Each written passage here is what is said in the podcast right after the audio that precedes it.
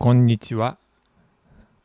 人生はコツとゆとりチャンネルパーソナリティのつぶやき整体師です。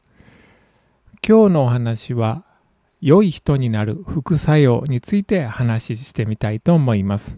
まずは例え話から。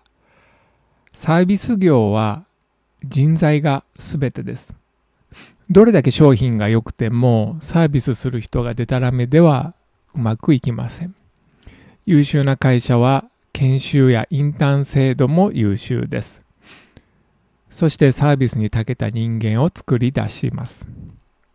そうなることで人間が成長して社会の役に立ってより良い世界ができるそう考えて商売をしています。サービスに長けた人間になることが結果を残せる人間になることが本当に人生を豊かにするのでしょうか。その副作用は計り知れないのではないでしょうか。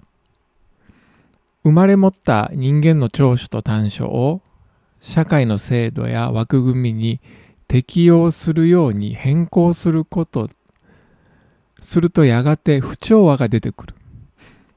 個人主義的なヨーロッパを見てみると丁寧な接客とは言えませんね。ただしそれもナチュラルで心地が良いものです。人間とは何かを尊重し、哲学として社会に根付いている。そんなヨーロッパ諸国には個人的な自由があるような気がします。歴史的な背景はさておいて、生まれ持った人間のいびつさをそのまま生きても許されるそんな社会があるような気がするんですね。一方で日本はおもてなしサービスが重視されます。それを強いられた従業員は本当に豊かな人生なのでしょうか？一定の期間豊かだと勘違いしているだけではないのでしょうか？根本的な社会背景を変えた方が人は豊かに生きるのではないでしょうか？特に若い人たちはまだ何も知らないので従順に思い込んだことに突っ走っちゃいます。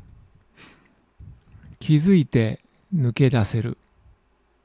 そんな環境にある人は問題ないんですが抜け出せなくなってに人生が閉塞して命を落とす人は数多いんではないでしょうか。テクノロジーが発達して多くの人が平等に人生を送ることができて、自分がいびつなままでも豊かに生きていける、そんな社会が早く来ればいいとつぶやき生態師は思っています。